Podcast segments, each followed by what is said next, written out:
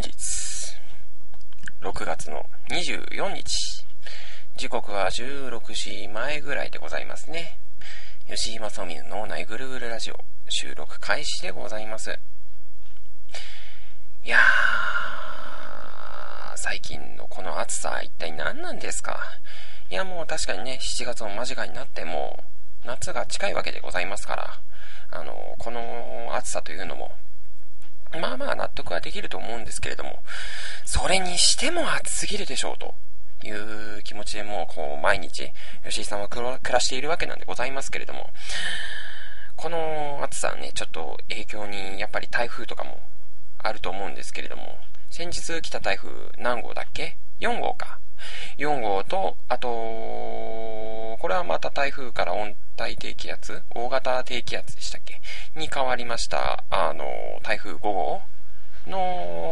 もうこのね、2つの、あの、気候といいますか、まあ気象の、なんというか、自然現象ですかね、によって、まあちょっと、ものすごくジメジメして暑い。この日本独特の暑さ、すっごい吉井さん嫌いなんですよね。あのジメジメしてるとですね、あの、汗をかくじゃないですか。人間汗かいて、で、それを乾かして、なんか、まあ、乾かしてというより蒸発させてですね、蒸発させて、で、体温を調節するんですけれども、その体温調節するために蒸発する汗が乾かないんですよ。だから汗かいたらかきっぱなし、ずーっともう体中ベタベタベタベタしてるような、もう鬱陶しいわ、みたいな。お前は、もうだってこの、このゲル人間の吉井さんがですよ、もうこのゲ、もう散々パこのラジオで、あの、このゲル人間、ゲル人間と言っているような、もう体中がペトペトしているような吉井さんだっていう話をしているけど、その吉井さんがもうペトペトしすぎて嫌です。もう勘弁してください。もう勘弁してください。もう、これ以上ペタペタになってしまいますと、私はもうくっついたまんま離れることができません。歩くことができません。床から足を離すことができません。みたいな感じになってしまうのが、うー、ありますから。まあねえんだけど、そんなことはねえんだけど、まあ、どんなにか、どんなにペタペタしたってそんなことに、ね、ならないんですけれども、まあ、どまあ、すっごいベタベタして、もう勘弁してほしいと。お前の粘着質は吉井さんの粘着質より悪質だな、みたいな感じなんでございますけれども。えっ、ー、と、何の話しようとしてたんだっけ？もう、この暑さで頭もぼーっとしちゃってね、何を話せばいいのかもう忘れてしまいますよ。まあ、なんだ、こんな暑いからっていう、暑いというのもありますし、梅雨で雨でじとじとするっていうのもありますし、まあいろんな理由でね、吉井さんはまあ、6月が嫌いだ。本当に。あの、夏自体がそんなに吉井さんは好きじゃないというかもう、あの、夏自体が嫌いなんですよ、吉井さんは。夏と冬だったら冬の方を選ぶ。で、あ、何？つうかもう、あの、1年、1年の四季を通して、吉井さんは冬が一番好きなんですよ。あの、極寒のくっそ寒いところが、まあ、大好きなんですけれども。あのー、何？逆に夏が大嫌いという感じなんですよね。なんで夏が嫌いかというと、暑いじゃないですか。いやもう本当に。あのー、冬もね、冬でなんかまあ寒いから嫌だっていう人が結構多かったりするんですけど、寒いのはだってさ、あの、厚着したりとかさ、あのー、ちょっとまあ外で鬼ごっこしたりとかして、あのー、ね、鬼ごっこするか、泥系をすればあったかくなるじゃないですか。ずいぶん限定的だな、おい。もうちょっとな、なんかさ、こう、運動するとか言えばいいのに、なんでさ、鬼ごっことさ、泥系だけなんだよ、お前よ。な、なんでこんなさ、小学校レベルのさ、話ばっかりしてんだろうね、本当に。あのー、まあそんな感じで。暑いのが嫌いなんですよ。まあでもあの、何、寒いのはなんとかなるじゃないですか。まあこうやって体動かしたりとかね、厚着したりすればなんとかなるんですけど、暑いのどうにもならないじゃないですか、だって。あのー、例えばさ、もう何、まあ、例えばね、ここ今すぐに吉井さんがまあ全裸になって、外に出たとする、すればいい、する、するじゃないですか、まあ。うん。例えばですよ。例えば。いつもやってるわけじゃないですからね。そんなね、もうあのー、全裸の、全裸の上に、あのー、ダッフルコートを着て、で、女の子が歩いてる時に、うーって言ってね、もう粗末なおちんちんを見せたり、見せつけたりとか、そういうことをするわけではないので、うん。まあ、そんなことやったら確実に逮捕ですけれども。まあ、例え話ですよ。例え話で、あのー、吉井さんがまあ、うん。あのー、真っ裸になって外に出たとするじゃないですか。結局暑いじゃん。うん。あの、服着てようが、服着てなかろうが、暑いじゃん。暑いものは。だからさ、あのー、冬はなんとか乗り過ごせるんだけど、寒いのは。暑いのはだって回避不可能じゃん、本当に。あのー、まあ、あの、マッパになって外に出て涼しくなると言ったら、お前、それはもう警察が来てヒヤッとして、うん、別の意味で背筋が凍るような寒さを体験するぐらいしかないじゃないですか。うん、だからね、もう暑いのは回避できない。で、6月は梅雨だから、あの、1年を通して一番と言っていいぐらいにまあ、ジメジメしてるじゃないですか。このね、ジメジメプラス暑いのコンボ。これが、もう吉井さんも耐えることができない。だから6月一番嫌いなんですけれども、他にもね、ちょっと色々6月に理由がありまして、嫌いなね、理由がございまして。ま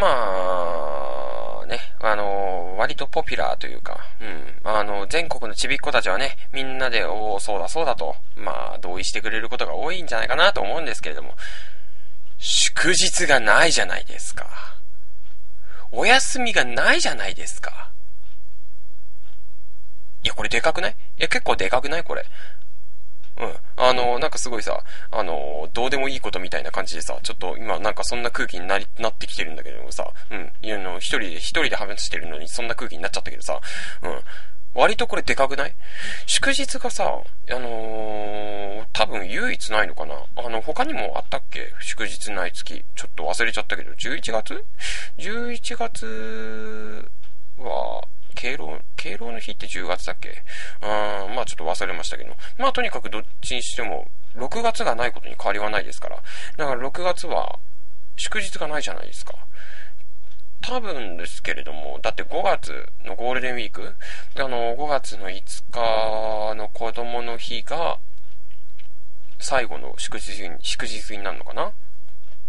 で、その次迎えるのが、多分7月の、うん、20日の、あの、海の日まで一切祝日がないじゃないですか。で、何？あの、5月はゴールデンウィークで、まあ、十分休んだ気持ちがあるから、別に5月後半何も、何もなかろうが、何、まあ、全然気にすることはないですし、7月ってのは、まあ、後半夏休みってものがありますから、やっぱり祝日がなくてもあんまり気にならないですけども、6月は、まあ、うん、まあ、常に平常運転じゃないですか。で、祝日ないじゃないですか。何これ？もう、な、なにお、お前ら、お前らは何？あの、6月ってのは完全にさ、日本人を殺しに来てるよね、本当に。あの、お前ら常に働けって、働きながら、そして熱くなってぶっ倒れろと。そんなこと言ってるような気持ちが、気持ちがしますから。もう、なんだ、ここでさ、6月のさ、祝日作っちまおうぜということで。うん、まあ作ってもどうせね、あの、吉井さんの中での祝日ですから、うん。何かあるわけではないんですけれども、うん、まあ、気分だけでも、まあ、祝日になっちまおうぜ、祝日作っちまおうぜ、みたいな感じで、うーん、まあね、祝、日を作ってしまおうじゃないか、ということで、な、何、何を作ればいいんだろう。本当にね、あの、全くのノープランでさ、こう話しているわけだから。あの、6月の祝日、なん、6月ってさ、まず何があったっけ？えー、6月でしょ？だって、6月、何があった？あの、6月6日に、あれか？あの、UFO 記念日か？あの、ドラえもんの歌的な感じで、6月6日に UFO が、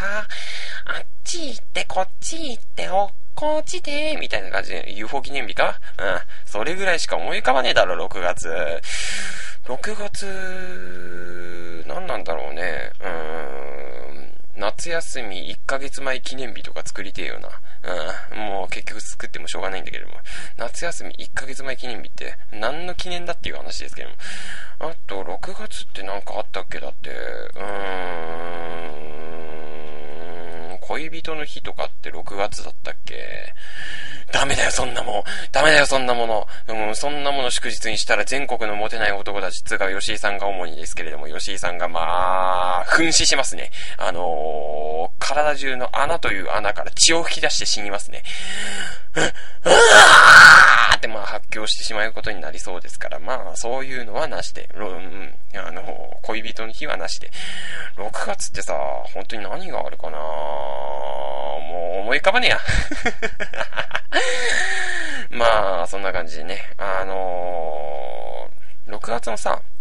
祝日？なんかちょっと考えてさ、じゃあまたメールで募集してみようか。あ、これ今話すことじゃなかったな、それだったら。このオープニングトーク的なものでさ、話すことじゃなかったね。あの、もうちょっとさ、あの、何？みんな、なんか、何？あの、オープニング、吉井さんのさ、このラジオって3部構成みたいな感じじゃん。あの、まずここでこう、オープニングトーク話して、で、オープニングテーマバックブ、あの、BGM にして、うん、バックグラウンドミュージックって言おうとしたけど、噛んじゃったから BGM に言い直したけれども、うん、あのまあ、BGM にして、まあ、その、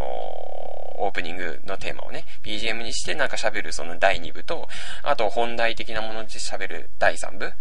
うんで、まあ、そのさ、あの、第3部あたりちょっと話せばよかったね。まあ、でも、その、全然尺が取れねえってところはあるかもしれないんですけれども、まあ、そんなままちょっと、あの、暑さに頭をやられて、もう、ぐったぐったになりながらも、あの、そろそろ始めたいと思います。タイトルこれ参りましょうか。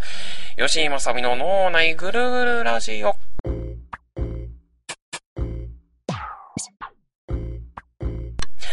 はい。という今回も始まりました、吉井正臣の脳内ぐるぐるラジオ。パーソナリティを詰めさせていただきます、吉井正臣でございます。よろしくお願いいたします。えっとですね、まあ、あのー、何？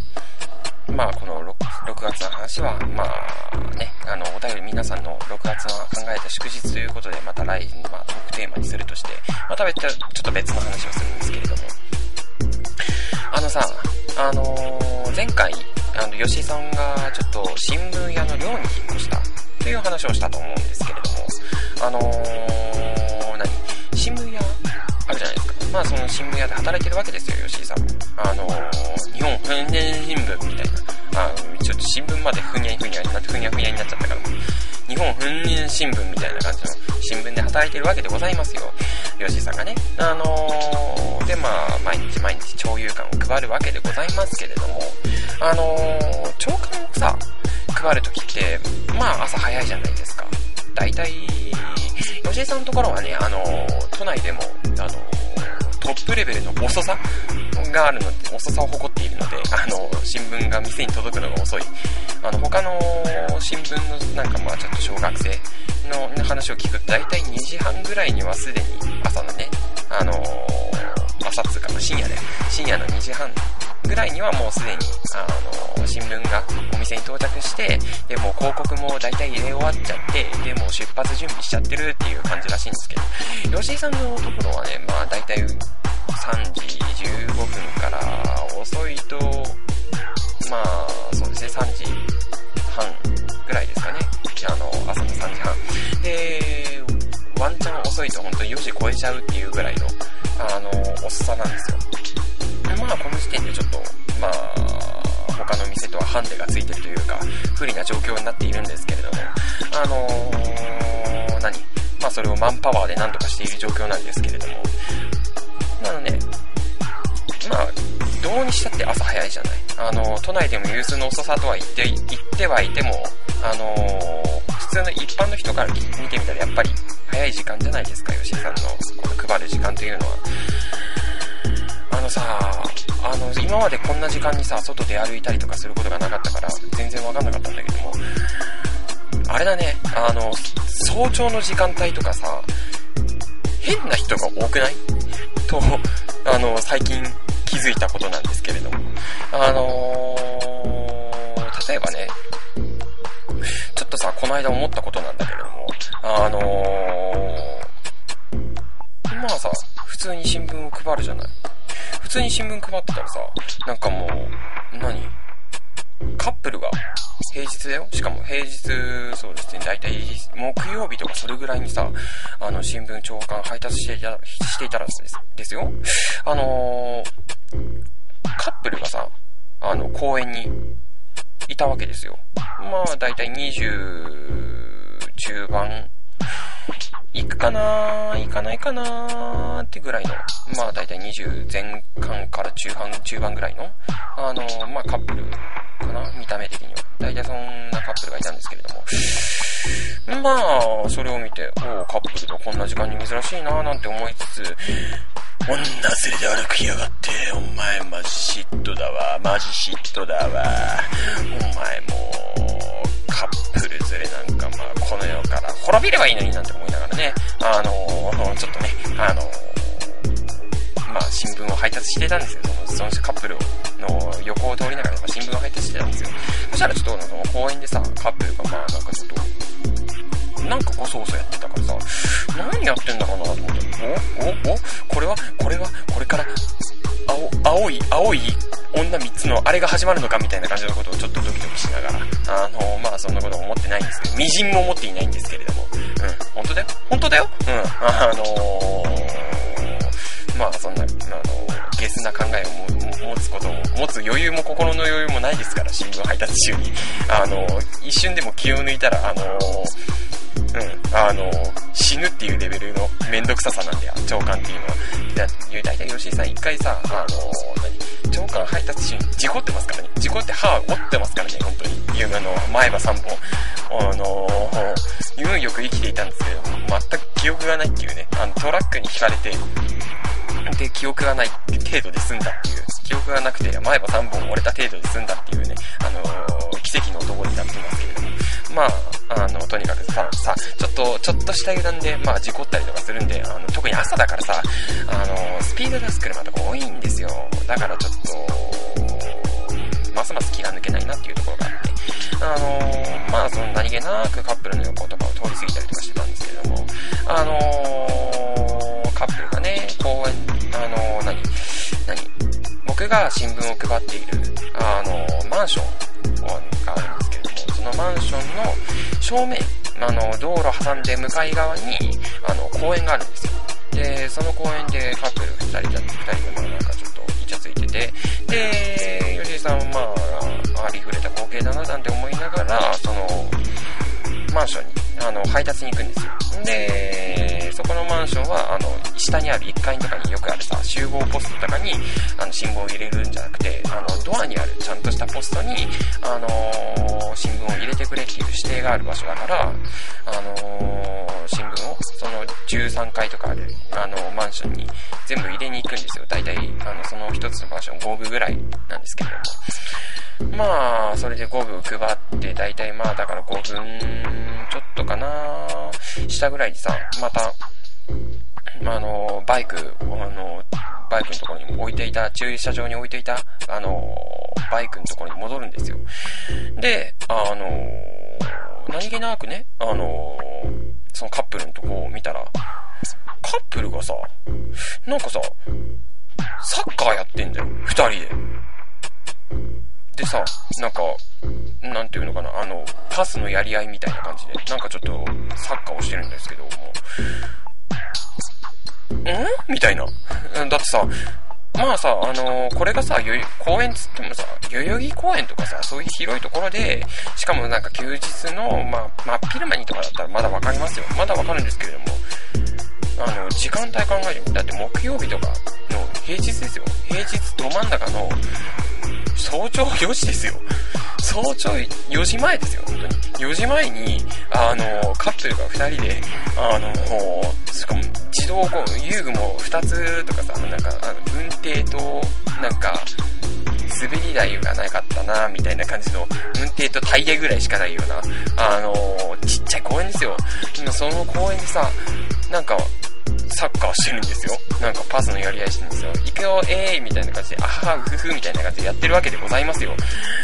早朝4時に。どう考えてもだってこれ不審者でしょみたいな。だってか、これがさ、何？あのー、やってるやつがカップルだったらまだいいですけども。すいません。タンコロが、タンコロが詰まってしまいました。ということでね。あのー、まあ、話戻りますけど、あの、このさ、ドリ、ドリブルじゃねえや、そのサッカーをしている二人組がさ、これがさ、カップルだったらまだいいけど、カップルじゃなくてさ、例えば片っぽ吉井さんでさ、あのー、片っぽもう一人なんか、うん、じゃあまあ、あのー、勝手に名前を出させてもらいますけれども、あのー、一緒にさ、あのオールナイトニッポンのオーディションの動画に出てくれていた、あの YT さん、まあ、あの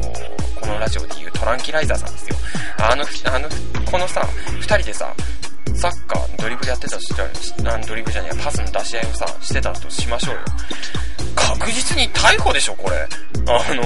か、逮捕まで行かなくても絶対これ警察にさ、あの、職質されるよね。あの、何やってるんですか？みたいな感じで、ちょっと、ちょっと、あの、お話聞かせてもよろしいでしょうかね？みたいな感じでさ、職務質問されるでしょ、これ。だってさ、早朝4時ですよ。しかも平日ですよ。こんなことやってる時間じゃねえだろ、みたいな。まあ、そういう人がいたりだとか、あと他にも、なんかちょっとまあ、ランニングしてるおっちゃんとかがもういますけれども、ランニングの時になんかすごい、なんかすっごい、やたらさ、やたら艶っぽい喘ぎ声を出すおっちゃんね。おっちゃんなのね。しかも女の子だったらまたちょっと、ちょっとドキドキしちゃったみたいな感じになっても、おっちゃんだからね、あのー、吉井さんが来たら確実に萎えますよ、これ。みたいな感じ。あの、走りながらこんなこと言いながら、くねくね走ってるわけですよ。おー、気持ち悪いなみたいな感じになる、なるじゃないですか。他にもさ、あのー、何？あの、公園でも何でもないんだよ。ただのさ、何？あのー、よくあるマンションの、まあ、マンションじゃねえや。あの、なんか集合住宅とかの、あのー、出入り口付近、この共通玄関みたいなのがあるじゃないですか。そういう共通玄関出入り口付近で、なんか、剣道の居合みたいなのをやっている、白衣を着たおっさんね。とか言って感じで、なんかちょっと、あの、居合みたいな感じのことをやったりとかさ、なんかちょっと型みたいなのをやってるわけですよ。こう、あの、剣をブンブン振り回してやってるわけですよ。どう考えても、で、これ、公園だったらさ、まださ、うん、まだ、あの、まあ、あの、健康法なのかな、みたいな感じで思うけども、限界前でそんなもんやってみるよな、いだってもう、そんなとこやられたらお前、新聞いらんねえだろ、みたいな感じになるじゃないですか。入ることできねえじゃねえか、お前。な、なに、なに、お前、あの、なに、門番なのみたいな。あの、ライオンズマンションにある、あの、ライオン的な感じなの、お前は。お前は何なのあの、あれなのあの、沖縄でいうシーサー的なあれなのみたいな感じになるじゃないですか。まあ、そんなさ、頭、うん、あんまりちょっと、あの、頭のおかしいとかそういうこと言っちゃいけな。あのちょっとまあ、ちょっとまあ、あの、常人には理解ができない。うん、吉井さんも常人じゃないですけど、常人から外れた人間ですら理解ができないような人たちが、ちょっとまあ、あの、朝に多いんですよ。でさ、あのー、そんな感じのことを、あの、まあちょっと思いながらもね、まあ、あの、配達するんですけど、吉井さんさ、ちょっとさ、配達するときに、あのー、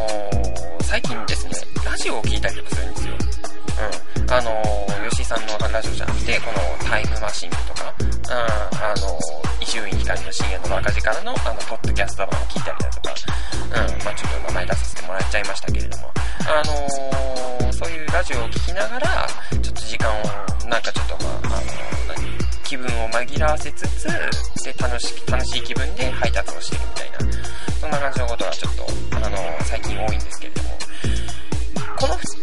2つのラジオをよく聞くんですこの2つのラジオさ、両方ともちょっとまあ、あのー、お話が面白いわけですよ。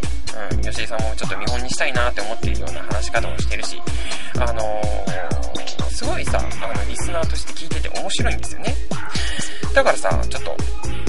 まあ、なんだろうね、こう話したりとかしてるのを聞いてる時にさ、たまにってちょっと吹いたりとかするわけですよ。あの、ちょっと似合って笑っちゃったりとかさ。それをさ、あのー、何？早朝にいる変な輩に見られた時に、うわ、何こいつみたいな目で見られるんですけれども、お前に言われたくねえよみたいな。お、お前にだけは絶対に言われ、お前が言うなよみたいな。お前、お前その目しちゃダメだよみたいな。お、俺、俺その目し、俺の、俺がその目して見てやろうかみたいな。あのー、そんな気持ちになるような、あのー、ことを、まあね、最近ちょっと思いましたというような、うん、あの、このすごい複雑な、なんか気分にあるというか、なんかちょっとお前にだけは言われたくないみたいな、そんなちょっと悔しい気分になりましたということで、今回も最後まで聞いてください。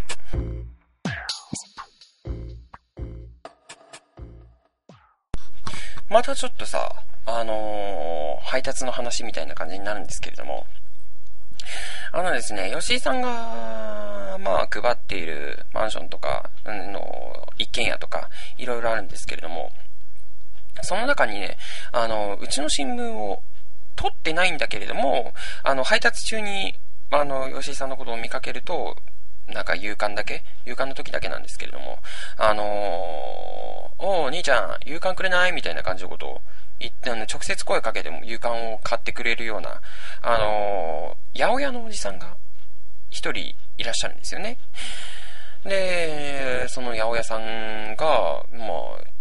うん、あの、毎日毎日、あ新聞の夕刊だけを買ってくれるような、あの、まあ、吉井さんのお得意様って感じなんですけれども。あまあ、あのー、こうさ、本当毎日の話なんで、あのー、夕刊がある時ですから、月火水木金土の週7日、あの、週、あの、日曜日だけ夕刊がないので、あの、月火水木金土という、まあ、あの、週7日間あるうちの6日間、ほぼ6日間を全部、あのー、持って、あの、夕刊買ってくれるような、まあ、金曜日は吉井さん休みだからわかんないか。うん。まあ、そんな話はどうでもいいんですけどあのーまあ、吉井さんが出てる日は、必ず夕刊買ってきてくれるような、あのー、まあちょっと気のいいおっちゃんがいるんですよ。ちょっと気と、気と、あと何？あのー、胴回りの太さ的なものもいいおっちゃんがいるんですよ。あのー、ですね、それでですね、まあ、吉井さんもさ、そんなに、まあ人見知りではあるんですけれども、そんなにさ、ちょっと、買っていってくれたりとかするとさ、あのー、まあありがたいなっていうのもありますし、あのー、プライベートだったら絶対声かけないんだろうなって思いながらも、あのー、これは仕事ですから、ちょっとまあ割り切って、なんかまあちょっと会話したりとか、あの、おっちゃんは声かけてくるんで、ガンガン声かけてくるんで、おー、そうっすかみたいな感じで、ちょっと結構、ね、あの表はフランクリンに、表はフランクに、で、あの、心の中では、早く帰りてえな俺もうこいつと話したくないんだよ。っていうかもう人とこうやって話すのが怖いんですよ。みたいな感じのことを考えながらね。うん。あの、そんな失礼なこと思ってたの？お前ほとんど毎日夕刊買ってくれるようなさ、そういうお得意様に対してお前そんなこと思いながら毎日会話してたの？いやー、まあね、あの、そんなこと思いながら、まあちょっとね、あの、まあね、あの、話したりとかもするんですよ。ちょっとだけ。ちょいちょいと、ですけれども。話したりとかするんですけど、まあ、ね、あの、それでさ、結構、仲良くなっていきまして。で、おお兄ちゃん、毎日ありがとうな、みたいな感じで。あのこれ、今日は、ちょっと、売り物でこれ余ってるからよ。これ持ってけよって言って、バナナをくれるんですよ。あの吉井さんにね。あの、一房。あのー、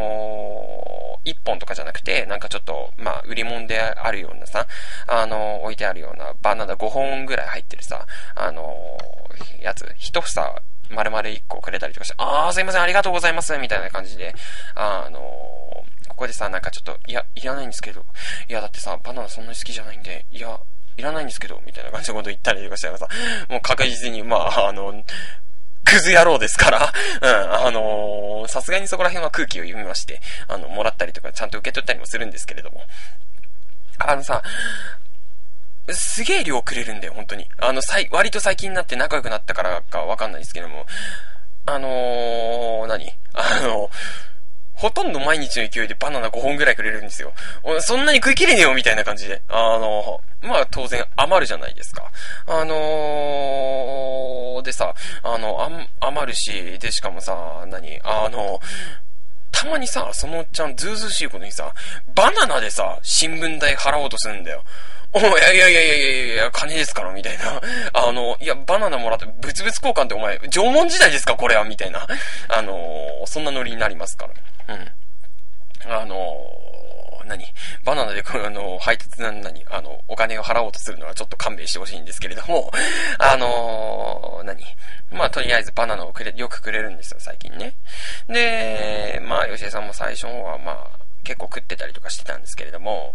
あのー、まあ、最近になって忘れていたんですよね。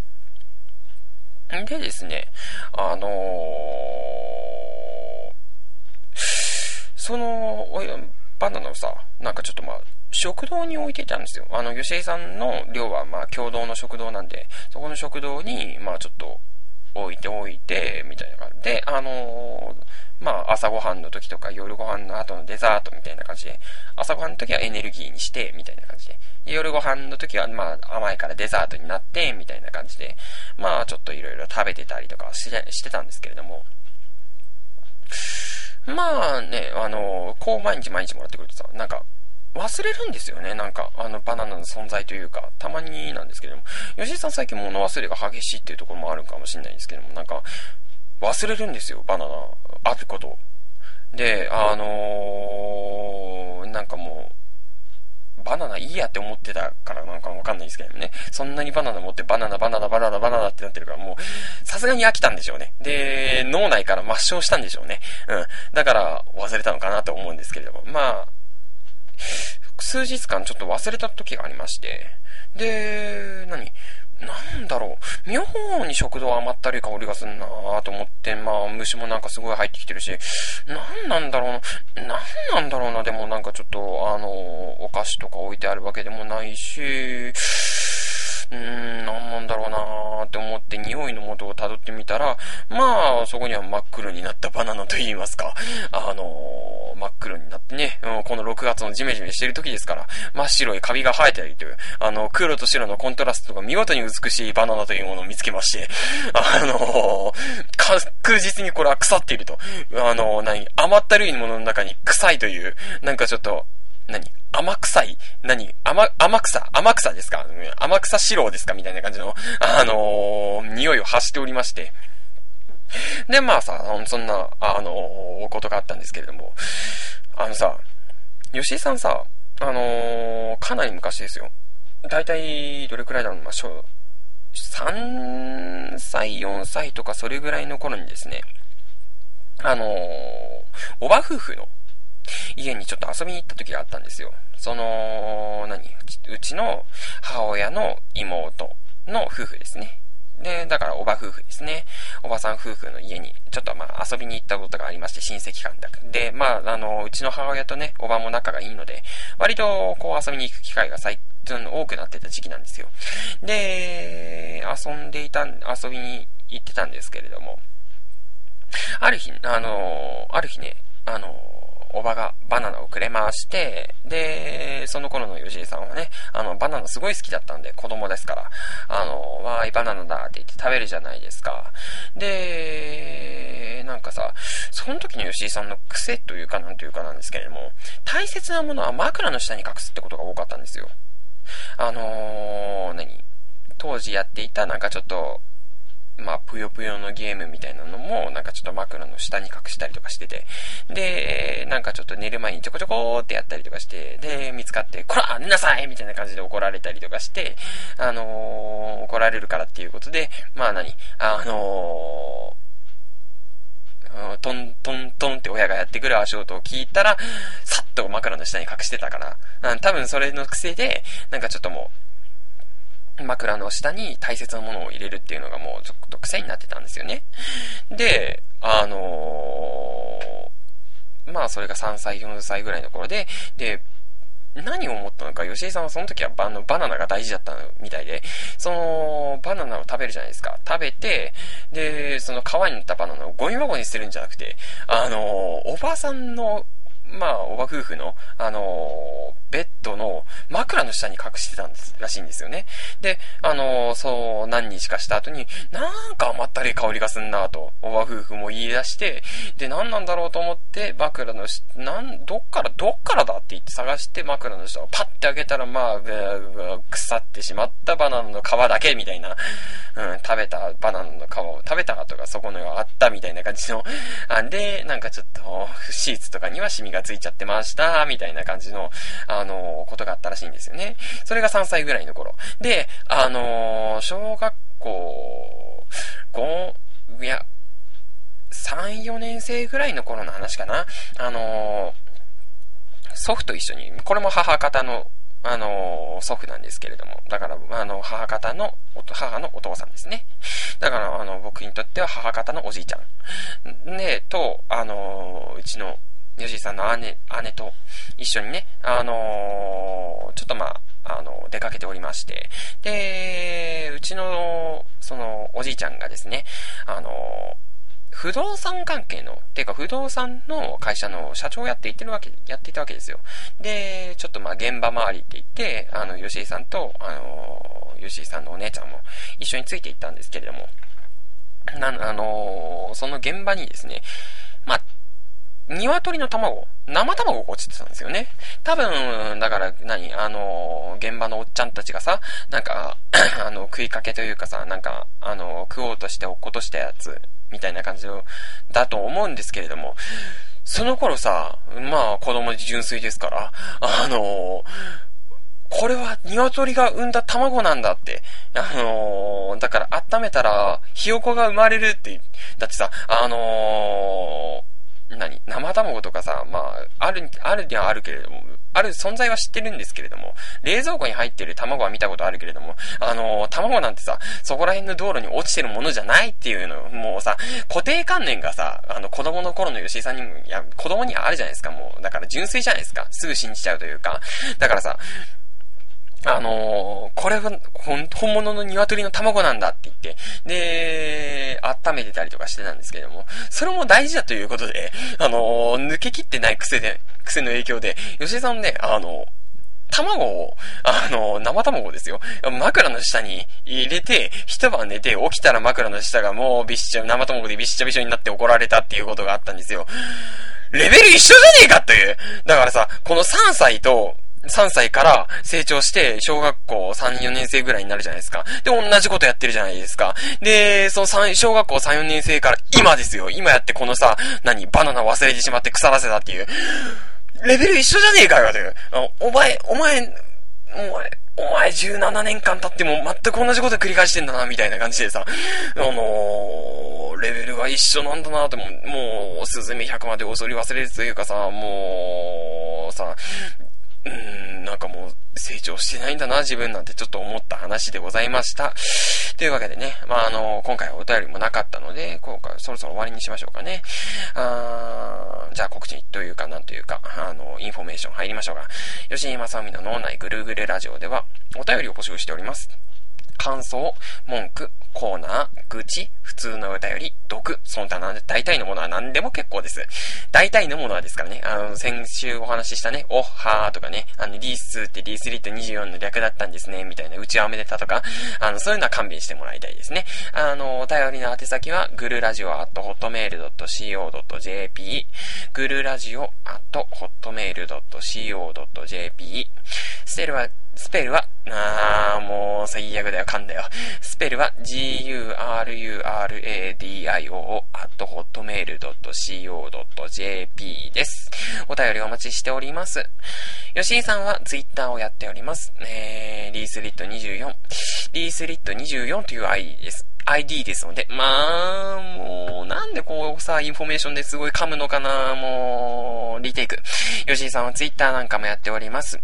リースリット24。リースリット24という ID ですので、見かけたらお気軽にお声かけください。スペルは WREATHLIT24 という ID ですからね。お気軽にお声かけください。スカイプなんかもやっております。同じくリースリット24。WREATHLIT24 という ID ですので、お気軽にコンタクトをお送り、お送りくださいませ。えー、というわけなんですけれども、いやーね、ちょっとね、あのーリアルな話していい？あのー、今までさ、吉井さんこう、12、3回ぐらいラジオやってたんですけども、そのさ、話してた内容ってさ、ぶっちゃけるとさ、全部台本だったんだよ。いやね、あのー、大体話す内容決めておいて、で、まあなんかこんなことでこんな感じのボケをかまして、みたいな感じのさ、あの、台本全部書いてたんだよ。今回さ、全く本なしなわけよ。うん。あのー、だからさ、ちょっととしたまあなんかちょっと言葉が浮かんでこないというかさ、あの今日はさ、すごい比較的ライトだったよね。うん。あの、あんまり気持ち悪くないというかさ、面白みもないんだけれども。うん。もともと面白みは少ないかもしれませんが。まあ、その何、あのー、ただ今日あったことを淡々と話すだけのラジオになってしまいましたね。もうちょっと色をつければっていいという話なんですけれども。うーん、色をつけるにはちょっとまあ台本とかを用意してえなみたいな感じのことを思っていたんですけれどもね。あーまあ、できればこういうさ、なんか台本とかも用意しないでさ、もう、あの、スパッとなんかさ、話せるようになったりとかしたいね。うん。まあ、どうなんだろうね。経験なのかな。まあ、なんて、そんな、そんな、そんなさ、ちょっと混じりすめいた話をして、しつつですね。もう、最悪だよ。もう、ぐだぐだ、ミスターぐったぐだですね。うー、ん、